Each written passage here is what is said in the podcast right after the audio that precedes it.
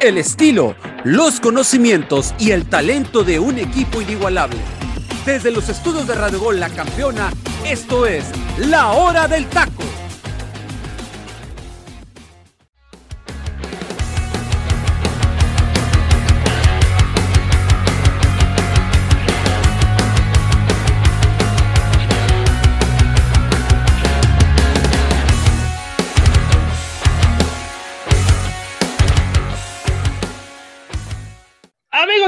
Taco, ¿cómo están? Muy, pero muy, pero muy buenas tardes. Tengan todos ustedes. Eh, ustedes se preguntarán por qué. Pues me ven menos. Al final del día es eh, rotaciones. Así como Juan Carlos Osorio y tanto criticaba el teacher y Fred y Taquito como lo criticaba Juan Carlos Osorio con las rotaciones. Pues ya las rotaciones ya llegaron a la hora del taco. ¿Cómo ven? Tanto decían del profesorio que ojalá algún día lo volvamos a ver dirigiendo en el fútbol mexicano, porque cómo me cae bien ese entrenador y cómo creo yo que es preparado. Pero bueno, no venimos a hablar de Juan Carlos Osorio, venimos a hablar porque hay un programa cargadito de muchísima información. Se viene ya el día de hoy finalmente la final del fútbol mexicano. Atlas, Atlas contra el Pachuca, allá en el estadio Jalisco, en Guadalajara. Realmente, ah, partido y serie en sí, final, muy, pero muy, pero muy, pero muy pareja. Voy a empezar, voy a presentar presentando a mis compañeros el día de hoy a, los compañeros de lujo, a los que el día de hoy están en la formación inicial, están de titulares, eh, José Herra y, y Jime y Arturito, como siempre, como en banca. Estos son los titulares indiscutidos, salvo José Luis, que también aquí anda escuchando, anda ahí comiéndose unas palomitas como José Herra, nos va a ver cómo nos, nos peleamos si es que hay pelea, pero comienzo presentando a mi buen amigo Angelito, eh, el buen Lalito Ángel. Amigo, ¿cómo estás? Te doy la bienvenida, por supuesto, a tu programa. Pregunta inicial para ti. Atlas Pachuca, ¿quién parte como favorito para esta serie? ¿Qué tal, Saguito? Te mando un saludo, por fin, hasta que tenemos aquí en la hora del taco, milagro. Hay que decir la verdad a la gente, ¿eh? Eres del roster más caro para que pueda estar aquí en el programa produciendo, ¿eh? Ah. Pero bueno, no hay ningún problema, Saguito. Aquí te aprovechamos con todo gusto. Estamos más que bendecidos contar con tu presencia. También un saludo para el teacher, para el Freddy y sobre todo también para la gente que nos está escuchando a través de la hora del taco. Con respecto a la pregunta que me acaba de hacer, Saguito, para mí el favorito es Pachuca. El superlíder del torneo del fútbol mexicano ha venido arrasando con todos los números posibles que hay y por haber en ese torneo. Ha sido uno de los equipos más regulares y sobre todo un dato que dimos el día de ayer, ¿eh? Pachuca no ha perdido en el Jalisco contra el Atlas y otra, el Pachuca es el mejor local en ese torneo, incluso en la liguilla, ¿eh? No ha perdido ningún partido ni empatado, ¿eh? Por lo menos se lleva el triunfo. Entonces, para mí, lo de los usos del Pachuca llevan una delantera un poquito más por encima de los zorros, porque también los zorros no hay que decir, tampoco no lo han hecho mal, no por algo son el campeón del fútbol mexicano y se encuentran a nada de refrender ese título, pero bueno, creo que están contra un equipo más que bien trabajado y sobre todo con un técnico que busca una revancha, por fin levantar un título aquí en la Liga MX. Ay, yo no sé, la verdad es que, ah, no, no, no para que no empiecen ahí a joderme la madre, ay, es que ya, ya es rojinegro, pues no soy Arturito, pero desde que Atlas la temporada pasada que yo pronostiqué que iba a ser campeón, este, este equipo de Diego Coca poco a poco se va ganando más mi corazón porque me agrada ver a Atlas jugar, la verdad. Siento que, que es un buen equipo de fútbol y, me agrada ver, me agrada ver al equipo de Atlas este, jugando así, sobre todo por la afición que tienen y demás. Creo yo que, que el equipo de Atlas tiene mucho para dar. Ahora, Angelito pone como, como favorito y, y hasta dice, no nos dejemos engañar, que Pachuca es el favorito en esta serie. Teacher Delfino, ¿cómo está usted? Buenas tardes. Lo saludo con muchísimo gusto. Ya hasta me había olvidado de, usted, de cómo, hasta de cómo se llamaba, imagínese. Parte como favorito. El Pachuca realmente, con esa diferencia como la, la marca tan eh, abundante, el buen Angelito, mi estimado Luis Roberto González, mejor conocido como el Saguito de Radogol, eh, su corazón dividido entre la franja y el Puma. Eh, aquí, estoy, aquí estoy cubriendo al buen José Ramón. José Ramón me va a cubrir mañana por cuestiones personales, pero pues aquí estamos para hacer un poquito mejor esta alineación. Y por favor, Saguito, no vuelvas a hablar de tu sueño húmedo llamado Juan Carlos Osorio, por favor, por favor. Nomás nos amargas el día a la gente que hace conectó a través de la plataforma digital de, la, de Radio Gol, perdón, y a la gente que nos sigue en nuestras redes sociales como es Facebook, Twitter, Instagram y en Spotify. Eh, mira, Saguito, con lo referente a la pregunta que me haces, yo en el partido de hoy, en el, partido de hoy entre Atlas y Pachuca, le doy una ligera ventaja al Atlas. Una ligera. Por ahí yo, y te, ya me atrevo a un pronóstico, por ahí el Atlas se la puede llevar por la mínima. El problema es la vuelta, donde yo sí veo, este, veo fuerte a Pachuca. Pachuca, bien lo dijo Angelito, es, no ha perdido en casa, es su fortaleza principalmente. Almada sabe cómo, ahora sí, si no pregúntale a la América, sabe cómo jugar con los sentimientos del equipo contrario, pero es muy, es, es muy este, entretenido si hacemos el análisis línea por línea. O sea, vemos las dos mejores defensivas, eh, dos medios campos que pueden ser muy buenos, pero yo voy un poco más por la media cancha de Pachuca, aunque la media cancha de Atlas siento que tiene un poquito más de experiencia con Aldo Rocha y del otro lado la dinámica del Pocho Guzmán, de Luis Chávez y de Eric Sánchez, y enfrente, donde ahí sí siento que tiene un poco más de pegada, es Pachuca. Pachuca viene cerrando muy bien y te demuestra por tiempos que te puede vulnerar en cualquier momento, pero tenemos un zorro del Atlas que la verdad, honestamente, saben a lo que juegan, el equipo contrario sabe lo que juega pero es efectivo, eficaz y se ensoberbia, hablando en, en el buen sentido de la palabra, se ensoberbia porque domina a cabalidad su sistema defensivo, cosa que con Pachuca también pasa lo mismo. La situación es que aquí es un duelo de defensivas. Esta es la situación, son las dos mejores defensivas. Aquí, aquí yo lo que yo pienso, Saguito, es que el más minúsculo error que puede ser en la parte de enfrente, en la situación contundencia, es lo que puede determinar quién levante el título del fútbol mexicano. Curioso, ¿no? Hace un año nadie visualizaba este Atlas y curiosamente pudiera llegar a ser bicampeón en torneos, tan, en torneos cortos que muy pocos lo han logrado. Hablando nada más de León y hablando de tus Pumas, Aguito. Y Atlas puede ser el tercer bicampeón en este de torneos cortos.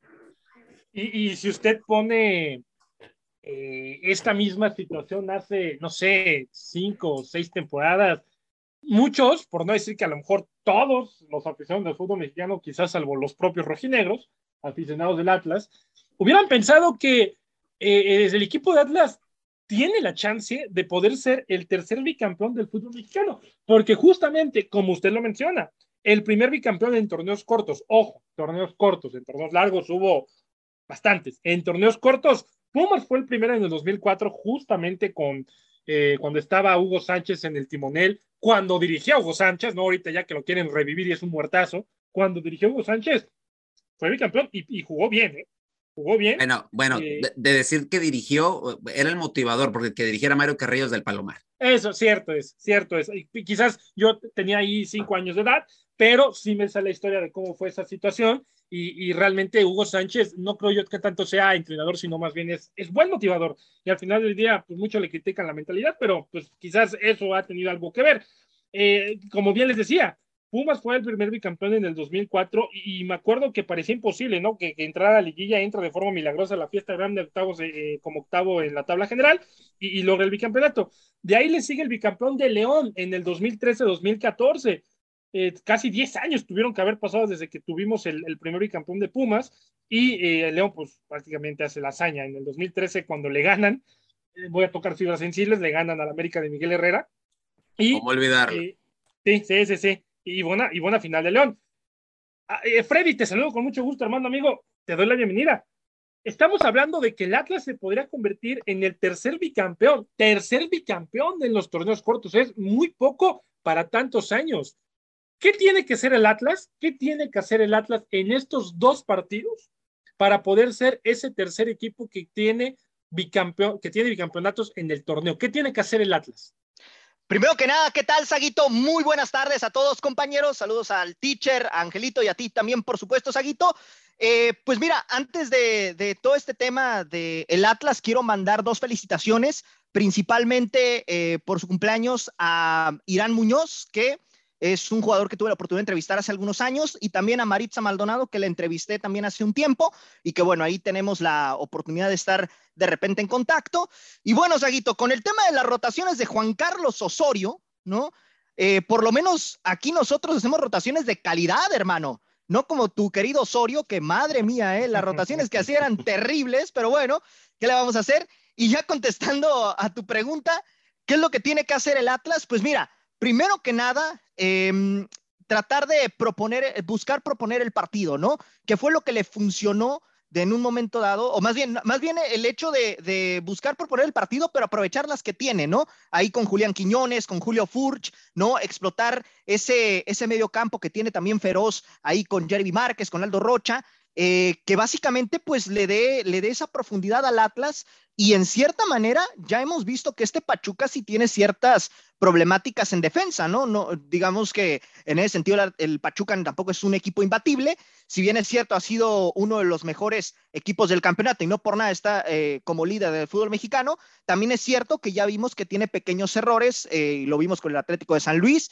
lo vimos con América también en la semifinal de ida, entonces por ese lado, creo que el Atlas eh, pues tiene que salir a, buscar el partido, aprovechar las que tenga y por supuesto también pues eh, lograr eh, nulificar a los futbolistas más poderosos del equipo hidalguense, que en este caso sería el medio campo con Luis Chávez, Eric Sánchez y Víctor Guzmán.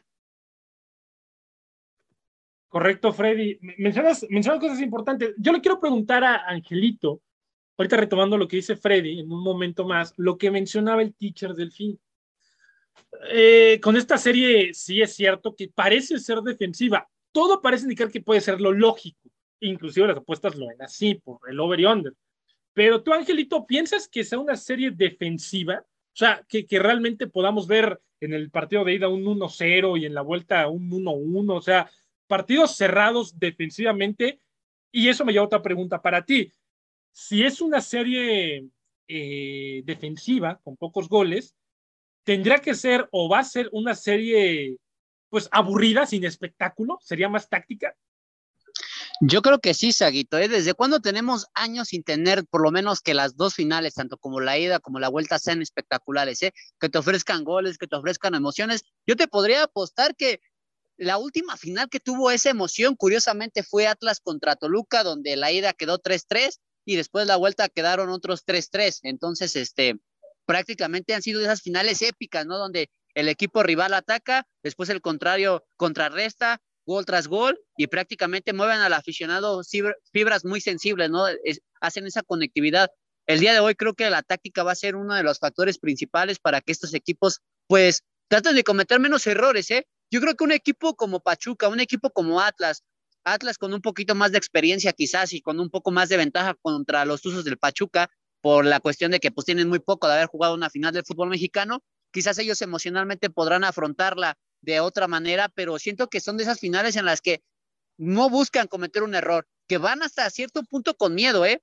Pocos vemos jugadores que se atreven a tomar esa batuta o dar esa diferencia, sobre todo en este tipo de encuentros cuando es levantar un trofeo, porque pues prácticamente te puedan marcar para bien o para mal. Entonces, a mí en ese aspecto va a ser una final muy táctica, muy defensiva. Eh, vamos a ver muy poco, muy pocas variantes ofensivas y si las vemos, yo creo que van a ser de jugadores que tienen como ese liderazgo o sobre todo que tienen que mostrar esa faceta importante en este tipo de juegos, como Víctor Guzmán o como el mismo Julián Quiñones, ¿no? Pero yo siento que van a ser pocos los que puedan tomar esta estafeta y demostrar que pues una final tiene que ser espectacular cuando pues los técnicos también tratan de ser un poquito más precavidos, sabiendo que son dos partidos, sabiendo que aquí ya no importa si estuviste de local, más de cierras de local, si estuviste con una mejor posición en la tabla, ¿no? Aquí ya cuenta quién mete más goles, ¿no? Entonces, por eso que también las finales se hacen de esta forma. Correcto, y es, es atinado lo que dices. Fíjese, teacher, algo curioso, usted sabe que a mí me gusta este mundo, pues de las apuestillas, ¿no? Obviamente todo con medida. Y me estaba echando un clavadillo hace rato de cómo estaban o cómo habían abierto los momios en los cuartos de final. El favorito para, y fíjese lo que le voy a decir, el favorito para ser campeón era el América, está fuera. El que le seguía por debajo era Pachuca, está vivo. El que le seguía era Tigres, está fuera. El que le seguía era Monterrey, está fuera. El que le seguía era Puebla y está fuera. Atlas estaba ahí, atrásito de Puebla. El último lugar era Mazatlán. Se equivocan. ¿El Puebla por encima del Atlas? Se equivocan. Ah, caray. Se equivocan. Se, sí, Ok. sí, sí. por- no sé. Se Moda. equivocaron, yo creo. Se equivocaron, yo creo. Sí, que sí, Las sí, pues, los yo casinos, ahorita que lo analizo digo, ah, No, caray. yo creo que las, las impresiones de las primeras Ah, cuatro o cinco jornadas. sa- ya sabía que iba a salir el arcabo, ya sabía. Pero- ya sabía. No, no, no por justificar, ¿no? Pero, o sea, si, si decimos que por qué la sorpresa de que Puebla estaba un poco por encima del Atlas era precisamente por el inicio que muestra Puebla, ¿no? Pero oigan, final, com- pues, oigan, compañeros, pero también entendamos, si el Puebla estaba ahí, era moda. Acuérdense que hasta el mismo Emilio Azcárraga, te- tanta era la moda que hasta Eh. empujó por, por, por el, eh, el Arcamón. Arcamón. Acuérdense que desestabilizó toda la situación Sí, de. Puebla, ¿eh? Ojo Sí, con pasó. eso. Sí pasó, Ujú. y, acá, y acá en medios locales lo afirmaban que sí tuvo algo que ver ese, ese mal paso, porque justamente se empieza a rumorear eso y Puebla cae y después va en picada y bueno, termina culminando la temporada siendo eliminado. Pero, teacher, viendo todo esto, pues se equivocan, ¿no? Las Vegas, eh, al final del día se equivocan los casinos, los que hacen las líneas y demás.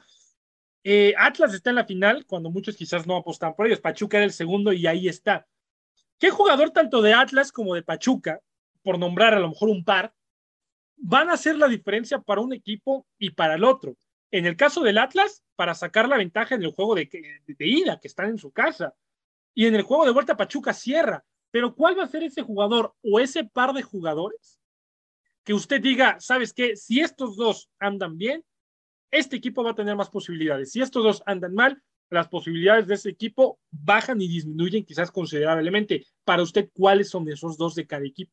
Mi- Mira, Saguito, en cuestiones defensivas están muy, muy parejos, muy a pesar de que, muy a pesar de que eh, Pachuca juega con, la- eh, digo, perdón, eh, Atlas juega con esa famosa, esa famosa línea de cinco donde los tres centrales son, pues se complementan muy bien, muy a pesar de que ellos sufrieron la baja de Angulo del Stitch y que después viene, curiosamente, fíjense, Emanuel Aguilera fortalecer a esta línea central y del otro lado, pues en su momento comentamos aquí en la hora del taco que miramos una central algo lenta con Cabral, pero curiosamente, repito, las dos mejores defensivas están ahí. Yo creo que ahí están muy parejos. Yo siento que este, este, esta final se va a decidir por la media cancha.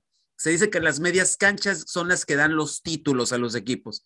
Entonces, para mí, los dos hombres fuertes de Pachuca, que en su primer, en el primer eh, partido de semifinales de los Tuzos en la cancha del Estado Azteca y que fueron totalmente borrados, Eric Sánchez y Luis Chávez, esos dos hombres, si están, en, si están bien enchufados y bien conectados, son los que te pueden mover los hilos de este Pachuca, complementándose obviamente con los extremos, que son obviamente Avilés y Romario Ibarra, y obviamente surtiendo de balones a, a Nico Ibáñez, que está en modo eh, on fire, ¿no? O sea, está, muy determinado, pues nada más la cantidad de goles que metió en el torneo. Y del otro lado, obviamente la, la, experiencia de Aldo Rocha, pero alguien que me llama la atención y que José Luis lo ha estado diciendo en los últimos análisis de Atlas, el Hueso Reyes. El Hueso Reyes que si juega en la media cancha, pareciera como que siempre ha jugado ahí. Y yo pienso que en esos cuatro jugadores puede rondar qué tan bien o qué tan mal puedan dar cada uno de los equipos. Lo de Aldo Rocha a mí en lo particular me encanta. Creo que es un jugador en tal extensión de la palabra y que poco a poco eh, fue incrementando su nivel. Y algo bien cierto, lo de Quiñones. Tigres se ha de estar dando patadas este, de muerto porque la verdad dejó a ir un extraordinario jugador y Quiñones, lo que ha rendido con Atlas, mamá mía, la verdad es que es muy, y, muy, muy impresionante. Y, y sabes qué, Seguito, con, con, respecto de Luis Quiñones, acordar que su, su paso por Tigres pues no fue el, el, el más óptimo sí, sí, y, que, y, que, salió yendo prácticamente de la ciudad de Regia porque hasta amenazas de muerte, amenazas de que le iban a hacer algo a su familia. Y cuando pasa esta situación del pasado fin de semana y que obviamente vuelve a ser punzante en, en, en, este equipo de, de, Atlas y ahora enfrente de, de, los Tigres, del equipo que de cierta manera pues ahí lo tuvo en la palestra. Eh, curiosamente, otra vez vuelven las, las ahora sí las, las amenazas otra vez y el mismo Luis Quiñones lo hace referente en sus redes sociales, en su cuenta de Twitter y dice que pues por eso dejó esa ciudad tan tóxica. Él así lo, lo manifiesta y que dice, esto es fútbol, señores, y ganamos en la cancha y no hay más. Y si no hubiéramos ganado en cancha, todavía les restrega, hubiéramos ganado en la mesa. O sea, y la verdad, obviamente, como bien dices tú, ¿no? La directiva, algunos, algunos aficionados regios y, pues mucha gente obviamente hemos visto cómo el crecer y como bien, como bien lo sabemos, ¿no? Desde Lobos WAP se demuestra que es un gran jugador, este Quiñones, que por cierto, ¿eh? Y para toda aquella gente que dice que está insistiendo en redes sociales que Luis Quiñones a la América, por favor, si van a, si van a pedir a Luis Quiñones a la América, ahorita les digo, el jugador está sumamente blindado. Es un billetote lo que van a querer, va a querer Atlas por este jugador. Se ve más el lado de que vaya Furch a la América, ¿eh? Ojo con eso. ojo con eso, ojo con eso porque Furch es un jugador rentable, bastante rentable diría yo. Y, hay que tener cuidado, bueno, hay que tener mucho, mucho ojo y hay que seguir bien de cerca esa situación con América para ver de cara a qué va a hacer en el siguiente torneo. con el Tan Ortiz, creo que, creo que puede ser cosas importantes. Freddy, una pregunta así muy random, muy, muy random. Y te la hago por, y te la hago por, por los últimos torneos, por la manera en la que juega el Atlas, por cómo poco a poco fue evolucionando su juego y Diego Coca. ¿Es Diego Coca no me venga, ay, no me importa hace 20 años, estoy hablando ahorita, ahorita, ahorita, en el momento, quizás contando las últimas dos temporadas. No solamente hay que irnos por la parte de que la temporada pasada fue campeón, no tanto por eso, eh, porque hubo muchas dudas para varios, ¿no? Bastantes uh juegos. Pero es Diego Coca el, el mejor entrenador de la Liga MX. Mira, por, por el tema del, del campeonato, o sea, por lo que le ha brindado al Atlas, como tal, podríamos calificarlo de que sí, ¿no? Realmente lo que ha hecho Diego Coca con este Atlas ha sido bastante positivo, ¿no? Le vino a dar una nueva identidad al conjunto rojinegro. Prácticamente le costó trabajo poder eh, afianzar a este conjunto de, los zorros, ¿no? Desde que llegó, eh, le trataron de armar un buen proyecto, poco a poco se fueron sumando jugadores y prácticamente él al momento de, que le trajeron a Julio Furch, de que le trajeron a Julián Quiñones, de que le trajeron a Aldo Rocha, de, eh, en fin, ¿no? El caso de Camilo Vargas, que también fue una gran apuesta por parte de los rojinegros. Este equipo comenzó a tener un estilo de juego y le dio esa identidad que hoy en día ya se ha forcado con el equipo de Atlas, ¿no? De, alguna manera. Eh, creo que Diego Coca se ha ganado ese, ese respeto, ¿no? De, de alguna forma, aunque sí ha sido criticable por momentos por el tema de que se ha vuelto de repente predecible su juego, pero creo que lo avala lo, que ha hecho hasta el momento, ¿no? Le dio un título a una institución que llevaba 70 años sin poder celebrar algo, y bueno, ahora me parece que, con esto, pues eh, al menos en la palestra de, la liga, más bien del, del Atlas, sí lo podríamos colocar en ese lugar. Y ahora, Saguito, perdón, perdón que me adelante, y, se ha anunciado que ya se va a renovar a, Diego Coca. Yo lo único que le digo al grupo, al, famoso grupo Orlegui, que su contrato no se ha abierto, póngale una fecha de caducidad, porque no tenía fecha de caducidad. Y ojo, porque si se les hinchaban, ya sabes qué, me refiero al producto de gallina, en pocas palabras, si tres, cuatro malos resultados y los agarras en, en sus diez minutos de, de, coraje a la directiva, lo puedes correr con la mano en la cintura y no le puedes liquidar, ¿eh? O sea, yo espero que esta renovación vaya con eso, pues con un contrato ya con vigencia y con, obviamente, por objetivos como se maneja en las instituciones serias, ¿no? Ahora, teacher, me quedo yo con usted, tiene mucha razón. Ya hablamos de Diego Coca, Freddy cree que sí, pero ¿quién? vamos a, duelo de, de, entrenadores. Almada, por una parte, creo que había hecho bien las cosas en Santos. Creo que lo tuvieron que haber aguantado un poquito más porque estaba cerca estaba muy cerca de poder lograr algo importante con Santos. Al final del día lo echan y después todo el mundo supo lo que, lo que pasó con Santos, su entrenador nuevo, ¿no? Pero Almada contra Diego Coca. ¿Quién gana la partida o para usted, quién ganará la partida? Y pregunta muy interesante, muy, muy interesante. Fíjate que, a mi entender, son dos técnicos que manejan muy bien sus estilos. Son dos técnicos que saben sacarle el jugo a sus jugadores. Son técnicos que han convencido a sus plantillas. Por ejemplo, Almada llega, va llegando y ya los tiene en la final. Coca de poco a poco les fue tomando la medida y, armó un equipo sumamente competitivo que hoy está a refrendar, o sea, que quiere refrendar otra vez su título y que está nada de ser bicampeón. Yo aquí lo único, y ahí es donde probablemente Coca pudiera tener un puntito a favor, porque yo los veo muy parejos, es en el control de emociones. Almada es muy temperamental. Obviamente lo he visto muy tranquilo, creo que ya, domina ese, aspecto, pero cuando ya sabemos, ojalá y no me equivoque, pero ojalá y el arbitraje no se haga presente y el VAR como ha estado pasando en toda la liguilla, porque si se llega a presentar una situación de esas, Almada es de los que no se queda callado y replica y le dice al cuarto, al cuarto oficial y le dice al árbitro y por ahí se puede venir la situación de las tarjetas para él en el momento. Y perder un técnico ahí, justo abajo, cuesta, aunque me digan, no, son jugadores, son profesionales, pero el que no esté tú de cierta manera, tu guía, tu líder en el campo, de cierta manera te merma. Yo pienso que por ahí está el asunto, pero ya en cuestiones tácticas, Aguito, los veo muy, pero muy parejos. O sea, por eso yo te decía, un mínimo error, una mini, mínima equivocación es lo que puede costar el error a uno y el título al otro. Correcto, correcto. Mira, me acaba de llegar una, una, pregunta aquí del público que nos escucha y, quiero hacérsela a los tres y, me responda casi, casi como aquí el 100 mexicanos dijeron, ¿no? El primero que responda. Eh, es una final muy disputada, hay buenos jugadores, hay buenos jugadores, hay buenos futbolistas. En caso de que Atlas o Pachuca llegasen a conseguir el título del fútbol mexicano, podría ser un paso para cualquier jugador de ambos equipos de ser tomados en cuenta para la selección eh, mexicana después de Qatar. Después de Qatar, dices. Después de Qatar, o vamos a centrarnos en Qatar, más bien. Yo siento que de aquí tendría más posibilidades Pachuca que Atlas, ¿eh? Para mí sería. Yo siento que por ahí Eric Sánchez le vería posibilidad. De los que están convocando ahorita. Pero tú dices de los técnicos, Aguito. Sí, de los, no, de los jugadores. De los jugadores, de los jugadores. Ahora, en técnicos, teacher, para usted se la cambio. En técnicos. Mira, yo, yo, eh, el, aquí, aquí es el dominio de los ambos grupos, ¿no? Grupo Pachuca y Grupo Orlegui. O sea, ¿quién trae el control ahorita de selección? Orlegui. Orlegui, Orlegui.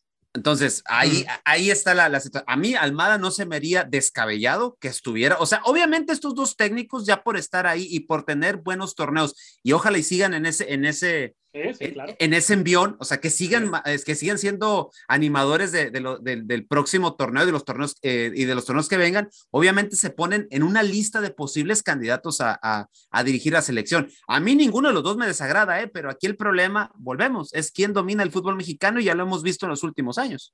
Teacher, y no vamos tan lejos, ¿eh? no hay que olvidarnos que antes de que llegara Guillermo Almada a los Tuzos del Pachuca, uno de los candidatos primerizos para tomar la selección de Uruguay era Guillermo Almada y Guillermo Almada salió de Santos pensando que se le iba a llamar primero a él, pero al final determina ir por Diego Alonso, un viejo conocido también del fútbol mexicano y campeón de esta institución. Y curiosamente, ¿no? Por los usos del Pachuca, este, es tomado en cuenta y es por eso que cuando Pachuca le ofrece la oportunidad a Guillermo Almada de tomar este proyecto, automáticamente lo asume, ¿no? Pero o sea, estamos hablando de que de estos dos, por lo menos uno ya tuvo una tentativa de ser llamado a una selección nacional, ¿no? Que no se, me, no se me hace tan mal y sobre todo viendo la proyección de cómo trabaja Almada, sabiendo que le ha dado oportunidades a canteranos y sobre todo mexicanos, ¿no? Que eso es lo, lo medular, ¿no? Y es lo que podríamos poner como un futuro seleccionador de, de, México, ¿no? Porque sabe trabajar las bolsas inferiores sin ningún problema, ¿eh? Y curiosamente, ambos son sudamericanos, ¿no? O sea, lo peor es que no tenemos un mexicano que tenga estas características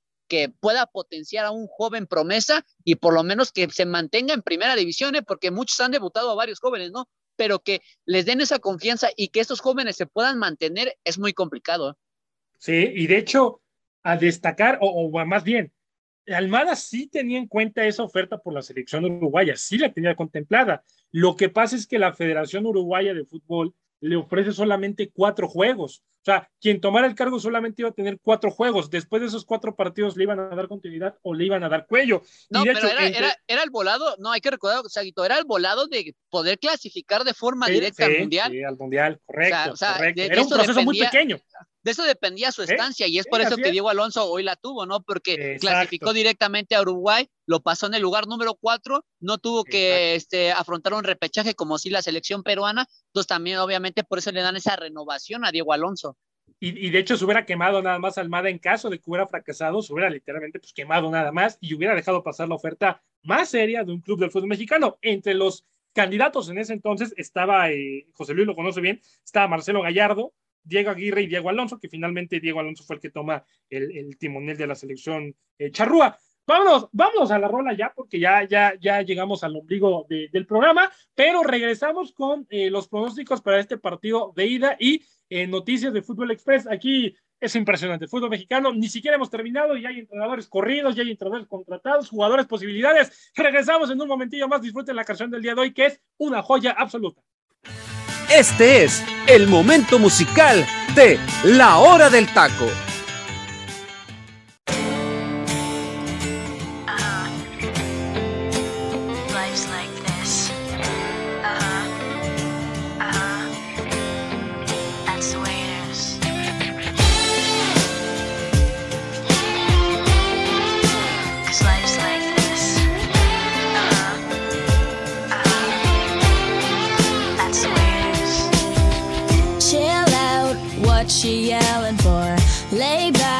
It's all been done before.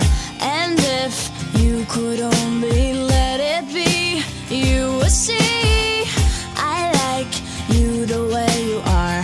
When we're driving in your car and you're talking to me one on one, but you become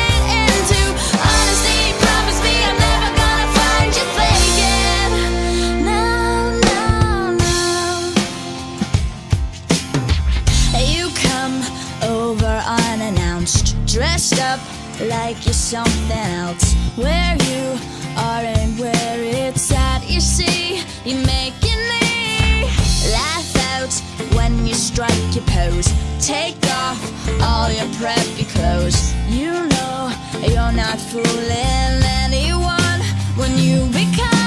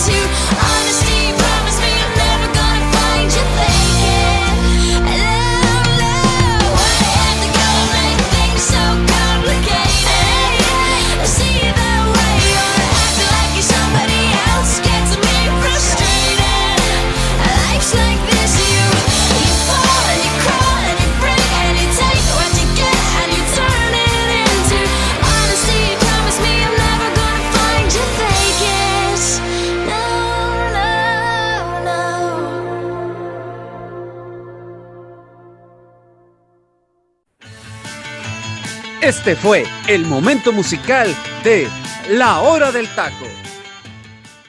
Estamos de regreso, queridos amigos, con una joya tremenda. Me hizo recordar mis tiempos de secundaria primaria. Yo me acuerdo, teacher, no sé si alguno de ustedes antes veía un programa en MTV cuando MTV era bueno, eh, que se llamaba Los 10 más pedidos. Había una canción, David ahorita, ahorita se los digo, pero había una canción, me acuerdo yo que me juntaba con mis primos y mi hermano, y todos chamacos, veíamos Los 10 más pedidos y pasaban una canción, David Lavigne, ay Dios mío, y aparte de que está preciosa la mujer, pero era muy, muy conocido que siempre había una canción suya en Los 10 más pedidos de MTV de hace, ¡uh! pero mucho tiempo, pero el experto en esto, y por algo fue que la puso, es el buen teacher del fin, así que teacher, por favor, ¿de qué trata esta canción? ¿Cuándo se inventó? ¿De qué habla?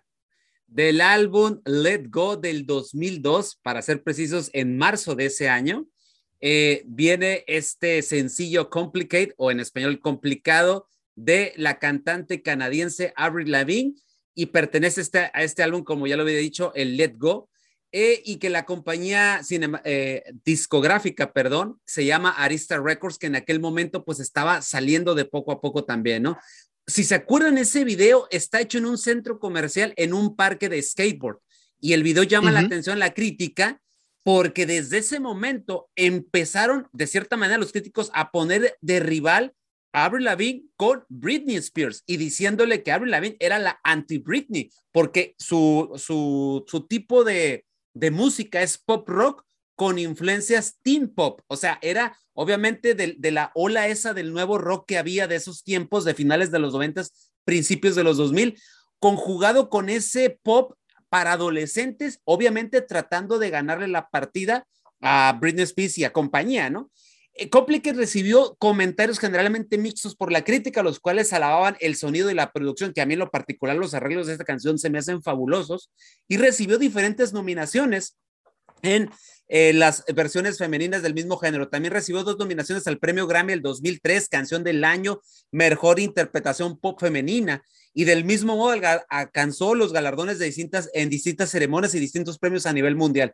Comercialmente es el sencillo de mayor éxito eh, de Avril Lavigne en Australia, Canadá, Noruega, Nueva Zelanda y entró en los 10 primeros lugares en Alemania, Austria, Dinamarca, Estados Unidos, Italia, Países Bajos, Reino Unido, Suecia, Suiza y recibiendo esas certificaciones de federaciones de la industria fonográfica, industrial, eh, del disco en Gran Bretaña y en Australia. De esa magnitud estamos hablando de este sencillo de Complicate, que a fin de cuentas habla de, de cierta manera de las complicaciones que pudiera llegar a tener las relaciones que pudiera tener alguien en su momento con alguna otra persona. Es un, es un sencillo, pues obviamente que si todos nos remontamos a, bueno, a, yo ya estaba pues obviamente grande, ¿no? Pero ustedes en cuanto se las puse, si ustedes señores no pueden ver eh, el, el, chat que tenemos en, en YouTube, pero aquí varios levantaron la mano diciendo que qué guapa, que qué hermosa, que era mi crush, que esto y que el otro, y no puedo y no quiero decir más porque si no le van a pegar al buen Luis Roberto. sí, sí, sí, sí claro, claro, Lo bueno que no digo no. quién, teacher, ¿eh? Lo bueno no, que es, que, es que luego se agüita. No, no, no, es que, y, y, ahí está José Luis, la Meli Socha, los, los programas, este, completitos. O sea, y ya poco a poco le va agarrando la onda. No, y también va haciendo un poco. No, le, le, le, le mandamos un saludo. Un le saludo, un saludo a, a, a, a, Melissa, que es, es porra, es, es, así como yo tengo la porra en casa, pues tú tienes tu porra en tu pareja. Correcto, teacher, correcto. Algo, algo, algo que agregar, compañeros de la canción. Todo el mundo conoce ¿No? a Avril Lavigne. Sí, ¿no? Y aparte, Saguito, aquí lo, lo interesante es que, bueno, ella en sus en la mayoría de sus canciones ella contaba, eh, en cierta manera, anécdotas de su vida. Exacto. Y curiosamente en esta canción... Ah, mira, si se la dice, sabe el Freddy. Sí, curiosamente, y curiosamente en esta canción ella, según esto, dice que no está reflejando nada de su vida, simplemente la escribió porque pues la, le llamó la atención el tema, pero según esto, pues ella no, no estaba viviendo nada en ese momento como para contar en esta, en esta canción. Y curiosamente, cuando se escribe esta canción, ella tenía apenas 17 años. Entonces, pues iba empezando en este, en este Míralo, aspecto. Freddy, vaya por Dios. Que está... vaya, bueno, teacher, se... hoy, hoy, por lo menos no aplicó la de, ah, qué buena rola está, ¿eh? Sí la escucharon, no, oye, es lo mismo que dice Freddy. Oye, Angelito y Saguito y gente que nos escucha a través de Radio Gol. No, pues obviamente es fémina, Imagínese usted, fuera un vocalista, fuera un grupo de rock. Ah, sí, le he escuchado. Está buena, gracias.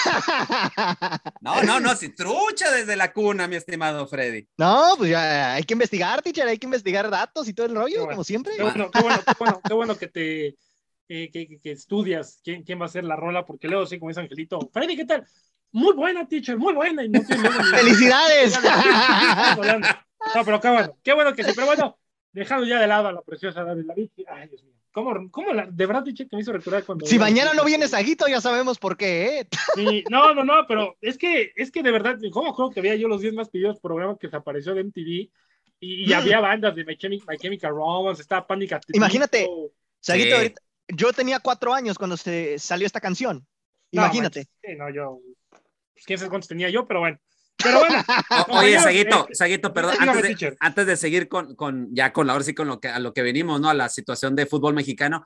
eh, nada más recordarle a la gente, el, el abanico de posibilidades de peticiones se abrió ya a partir de esa semana hasta Correcto, el 2010, correcto. hasta el 2010. Mañana 2010. no voy a estar, les dejo una joya que es dedicada, perdón, compañeros, pero es dedicada para mí. Ahora sí que me dio un pequeño gustito No, dedicada para mí. Mañana que, mañana que la escuchen, Angelito, te dejo que busques tú la información y que des cátedra de eso. Yo lo sé que tú lo vas a hacer.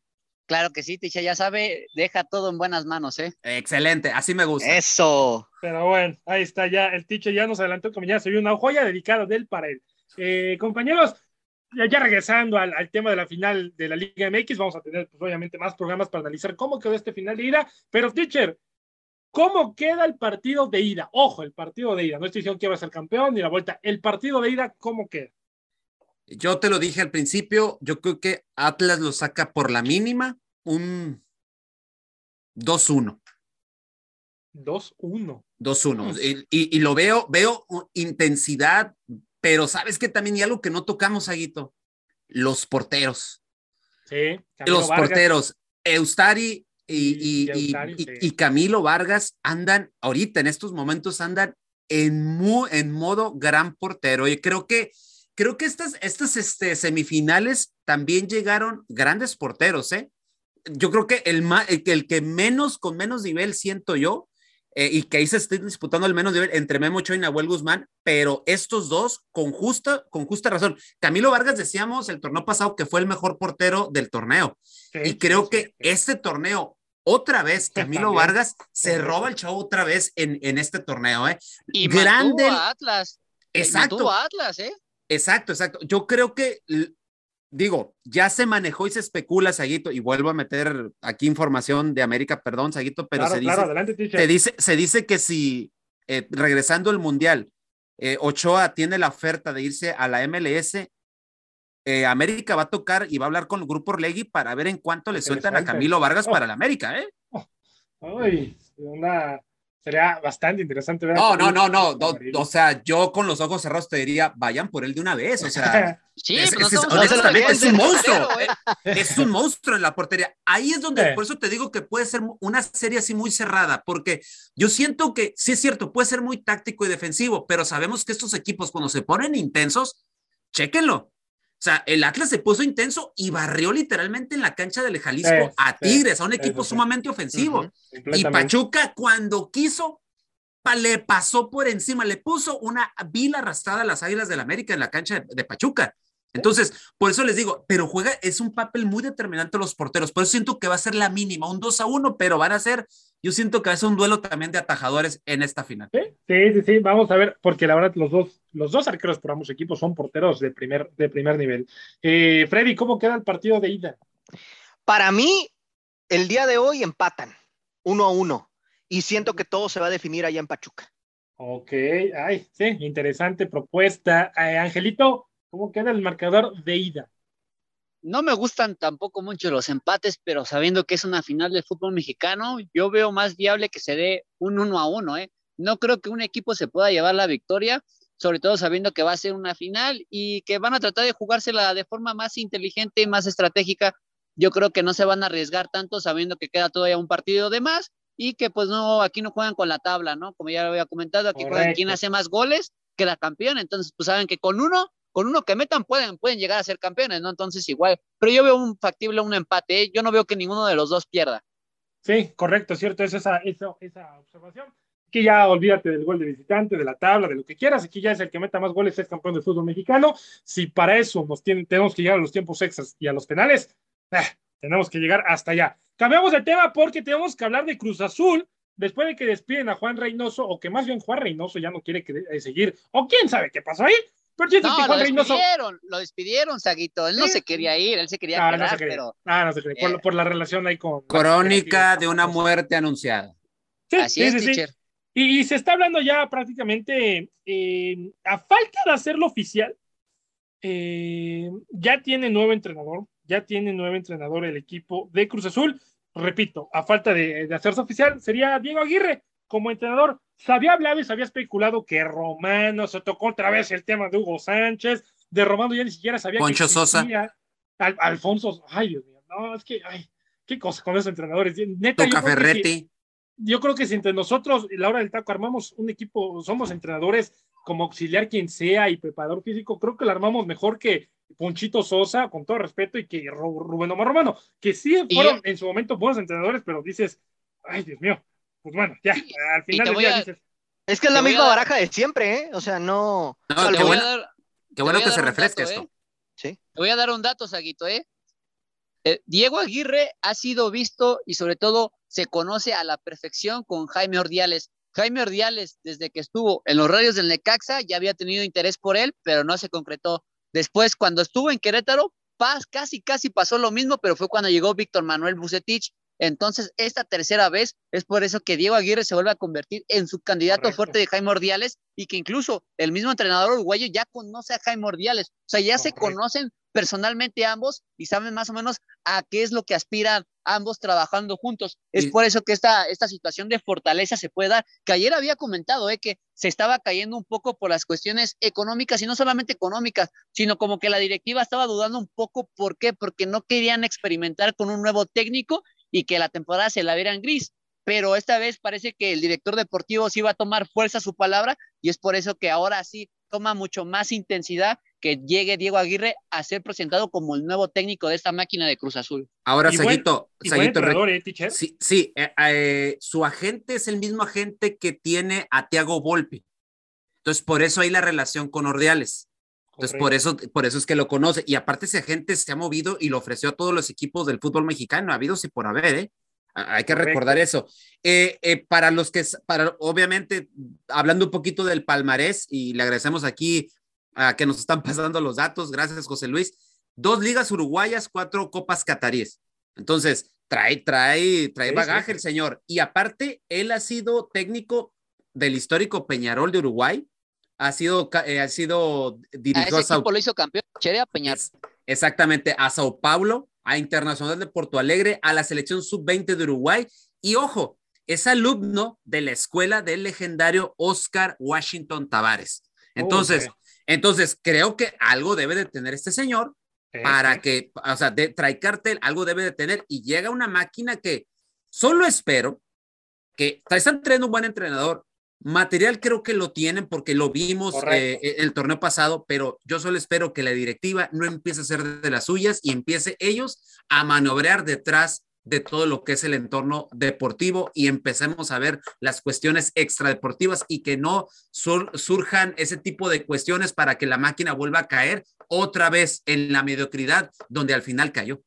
Sí, sí, sí, sí. Ahora, tocando y repasando más lo que es este, este Diego Aguirre como, como entrenador, es un tipo que se lleva, que tiene buena, sabe trabajar con plantillas jóvenes.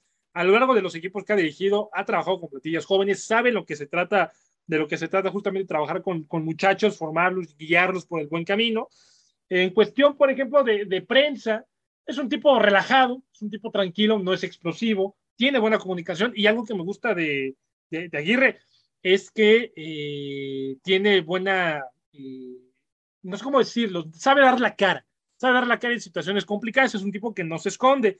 En tema, por ejemplo, compañeros, algo interesante que a mí me llama la atención, el, sistema de juego, le gusta siempre tener en orden. Eh, línea por línea, eh, empezando saliendo con, con, pelota controlada hasta medio campo y, y, tratar de que justamente eso llegue a los delanteros. Es un tipo que le gusta tener orden. Normalmente el 4-2-3-1 es algo que le agrada a Diego Aguirre. Vamos a ver si con Cruz Azul puede eh, justamente pues experimentar esa formación que quizás no es tan desconocida, pero es un cambio fuerte para la máquina porque no está acostumbrado a jugar así. Y, ya lo decía usted, Ticho. Eh, bueno, fue considerado antes de Diego Alonso, también cabe recalcar, fue considerado antes de Diego Alonso como candidato para dirigir a la selección uruguaya, no es cosa poca.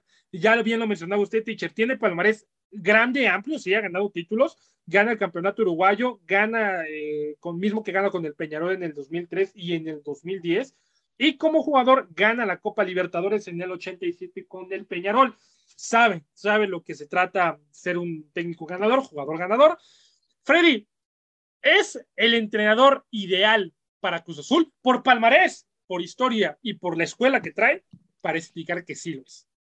Sí, sí, sí, sí, más que nada por la manera en cómo Cruz Azul está en cierta manera, pues acostumbrado a, jugar. Tiene un plantel interesante, Saguito. Realmente creo que Diego Aguirre, por el palmarés que ahorita acabas de mencionar, es la carta más interesante, ¿no? En este momento para la máquina es un técnico con ideas frescas, un técnico distinto, mm, está fuera de la baraja de entrenadores que ya mencionamos hace un momento. Entonces siento que le va a venir a, inyectar un estilo diferente y podríamos ver a una máquina, me parece, competitiva, ¿no? Porque el plantel ya lo tiene. Por ahí algunas piezas a lo mejor se van a terminar yendo por temas de contratos, por temas también de la edad, pero creo que este Cruz Azul en todas sus líneas tiene, tiene un equipo fuerte y que con la llegada de Aguirre, pues lo va, lo va a enriquecer aún más también con los futbolistas que él va a traer seguramente de los que ya conoce.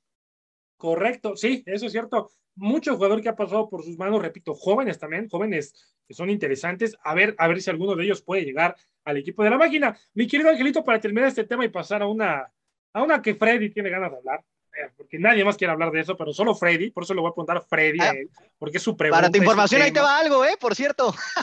Ver, Ayer échalo, Freddy. discutimos, que ahí discutimos, pero bueno, ya ahorita lo platicamos. Ya estás. Angelito, todo parece indicar que es todo bueno para Cruz Azul en este momento, ¿no? Entrenador, van a venir refuerzos, unos se van a ir, otros van a llegar y demás. Creo que entre la baraja tan pobre, porque así lo digo, tan pobre que había, Cruz Azul sale ganando. Ahora, algo que menciona el teacher, la maldita directiva y esta famosa cooperativa de Cruz Azul y demás, tienen que dejarlo trabajar, porque es un tipo que tiene carácter, es un tipo que está acostumbrado a trabajar a su estilo y a su manera tú ves, es, es, que es una pregunta difícil de hacer y una respuesta más complicada, pero tú crees que va a ser un técnico rentable para Cruz Azul. O sea, con esta plantilla, con la directiva y por ser Cruz Azul, ¿crees que pueda tener éxito Aguirre?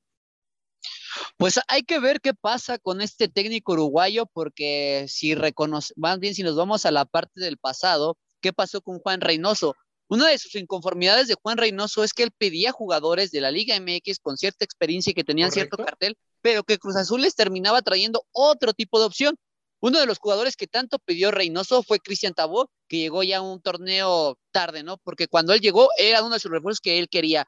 Omar Fernández prácticamente lo mismo, se lo ganó la Fiera. Este, Lucas Cavallini, que está en la MLS, igual era uno de sus candidatos para que viniera a Cruz Azul, tampoco se pudo. Entonces, igual hay que ver que esta directiva, qué tanto va a poder complacer a este técnico de traerle los jugadores que él desea.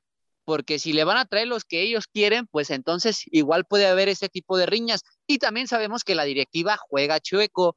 No hay que irnos tan lejos. ¿Qué pasó con Robert Dante Siboldi, no? Cuando pierde esa, esa famosa vuelta contra Universidad que le remontan el 4-4 en marcador global, prácticamente el presidente de la cooperativa de Cruz Azul en esos momentos, que era Víctor Velázquez, lanza un comunicado como haciendo ver mal al entrenador y es por eso que Robert Dante Siboldi, curiosamente uruguayo también, decide marcharse de la máquina de Cruz Azul sin ser oficialmente eh, rescindido de su contrato, ¿no? Entonces igual esta directiva puede jugar muchas, muchas mañas, pero sobre todo una de las partes principales, quién va a ser el presidente y se va a mantener como cooper- cooperativista mayoritario de este club, porque ah, se están saliendo los trapitos al sol, están saliendo gente que, que parecía que estaba más que escondida, como el señor Guillermo Álvarez, que incluso van a aparecer mucho más gente y van a tratar de desestabilizar a este cuadro de Cruz Azul, que a lo mejor podemos decir, es la cooperativa, sí, pero pues también quieras o no, hay jugadores que todavía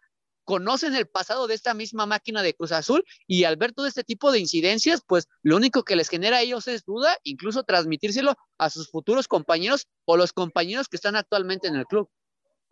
Correcto. Vamos a ver, yo ojalá le vaya bien. Creo que es un entrenador preparado y llega un equipo necesitado, nuevamente, con, con carácter de urgencia de poder eh, eh, eh, hacer algo. Y, y un datillo ahí también, la cooperativa pues está poniendo todo para que regrese Villalbez. Hagan, hagan ustedes el favor. Freddy, ya para terminar el programa, este, tienes ganas de hablar de esto, yo lo sé. El, el Club Tijuana, los Cholos, lanzando un comunicado el día de ayer por la noche y, y informan que por motivos eh, personales y, y demás, familiares también. Eh, Sebastián. eh, El gallego Méndez. Sebastián Méndez, sí, Sebastián Méndez deja de ser entrenador del Club Tijuana. Perdón, Saguito. Pero no Pero- llores, Freddy, no llores, pero- Freddy. No, no, no, espérate. ahorita, Oye, ahorita o- vamos a platicar. Oigan, pero curiosamente, a- al anterior técnico se fue, Pablo Guedes se fue por cuestiones personales. Este Ah. también se va por cuestiones Justo. personales. Qué Ah, curioso, justo- ¿no? Van, No, van a y justo la de ahí les va. a- aparecen en va. otro equipo, ¿eh? No, no, no, no, no, y ahí les va, ¿eh? O sea, esto no es nuevo. Cholos ya se caracteriza por cesar entrenadores cuando va a iniciar una apertura, ¿eh? Porque en el, en el clausura 2020 cesaron a Gustavo Quinteros igual por motivos personales. Llega Pablo Guede para la apertura 2020 y en 2021 lo cesan y llega precisamente Méndez, ¿no? Llega Siboldi, quiero decir, cesan a Siboldi y luego llega Méndez. Entonces, ya es muy raro esta situación y la aplicaron igual en la femenil, ¿eh? sin decir muchos detalles. Fabiola Vargas dejó de ser entrenadora de un día para otro. Entonces sí está como muy raro el, el tema, ¿eh? Yo nomás ahí lo dejo sobre la Sí. mesa. Sí, sí, sí. Ahora, es complicado el tema de Tijuana, porque Tijuana, creo que año con año, o temporada Eh. tras temporada, necesita, creo que un medio equipo, ¿no? O más de medio equipo. No, lo renuevan Ahora- cada temporada, Saguito. O sea, no, no es algo nuevo. Ahora, Freddy, Así, estás así que digamos, renovar, renovar, como que no, ¿eh? Yo creo que nada más agarran los del Querétaro y dicen, esto sí me sirve. Ah, ahorita va con eso, ahorita iba con eso. Tijuana van para Querétaro, ¿no? y si no, iba para, con eso. me agarran a los de Dorados, ¿no? Porque también son los dueños franquicitarios del equipo de segunda división. Correcto. Ahora, y, Freddy, y espérense, eh, y espérense que por ahí eh, parece que eh, Mauro Laines va de préstamo de América Cholos, ¿eh? Mm, Mm, mm. Uy, regresando todo, teacher, ¿eh? Interesante. Regresando todo, Interesante. ¿eh? Ahora, Freddy, tú que estás ahí, Ujú. ¿Quién suena para llegar? O sea, yo sé que es muy pronto, pero ¿alguna idea tú de quién pueda llegar? Mira. Algo que digas, pues este igual y sí. Mira, varios, ah, eh, no tanto que se estén candidateando como tal, sino la afición está poniendo ya en un plan, pues, de burla, ¿no? Hacia la directiva por todo lo que está pasando, que ya se traigan al Tuca, que ya se traigan a Reynoso, que recién acaban de salir de, de Juárez y de Cruz Azul, pero realmente, como yo conozco la directiva de Cholos, van a traer a alguien del extranjero. Todos van a empezar a barajear aquí que puede llegar el Tuca, que puede llegar eh, el mismo eh, Reynoso y todo ese tema, pero a como veo la situación, van a traer a alguien de fuera, nos van a terminar ahí sorprendiendo con algún nombre de algún entrenador de Sudamérica seguramente. Y bueno, vamos a ver qué proyecto termina armando Tijuana. Realmente, en lo particular, lo de Méndez no me sorprende tanto el tema de su salida por el mal torneo que tuvo Tijuana esta temporada, pero pues eh, sí sorprende que de un día para otro eh, emitan el comunicado diciendo que es por un tema personal, igualito que sucedió con Pablo Guede y que sucedió con el mismo Gustavo Quinteros en su momento. Correcto. Ojalá Y- usted, teacher, tiene alguna idea. Ahora, suena Ricardo Ferretti. Yo también, yo creo que Ferretti ya está más que quemado cuando se fue un equipo basura. ¿Qué? Como, como- Correcto. O, como- o sea, se iría de frontera a frontera, Saguito, prácticamente. Sí, sí, sí. Y Yo creo que, lo, teacher, yo creo que lo de Tuca sería más bien una ilusión, ¿no? No, creo, no lo veo viable. No, ni- no lo veo, bien, pero digo, si quieren apostar a algo y, y quieren jugar, bueno, aspirar a jugar a algo, pues ahí está Juan Reynoso. O, sea, es una opción buena para, para un equipo que en los últimos, en los últimos tiempos es una burla, literalmente. Sí. ¿eh? Ahora, Saguito, tú debes de estar contento, ¿eh? Porque ahí te va Gil Alcalá ya a los Pumas, a préstamo, hermano, Uy, por un año, ¿eh? no manches, no sabes. Entonces Wow. tienen, eh, Freddy, tienen Spider para rato. Para rato, felicidades. Exacto, exacto. Ahí Ah, está. Para la gente de Tijuana que andaba ahí preocupada por el Spider, el Spider se queda aparentemente porque Gil Alcalá Entonces, se va a Pumas. entonces se queda el Spider y diría el buen eh, este, Tata Martino, es convocable. Correcto. Sí, sí, sí, Correcto. pero bueno, va bueno, a ver qué sucede. Disfruten la final, compañeros, a la gente que nos está escuchando, disfruten la final. Esperemos que sea una buena final. Esperemos que no haya temas arbitrales de esos desagradables. Esperemos que, haya buen fútbol, esperemos que haya espectáculo. Y a nombre del buen teacher Delfino, Freddy López, Ángel Eduardo y José Luis Macías. Ah, no, José Luis Macías estaba de chismoso. No, no me despido de él. Él andaba de chismoso. El buen Angelito, les doy eh, las gracias por habernos acompañado en esta hora del taco. Nos estamos sintonizando el día de mañana y nos estamos escuchando el día de mañana. Hasta la próxima y abrazo, abrazo de gol para todos. Un abrazo, vámonos, Freddy. Por hoy, esto fue todo. Los invitamos a que nos acompañe mañana a través de Radio Gol La Campeona en su programa La Hora del Taco.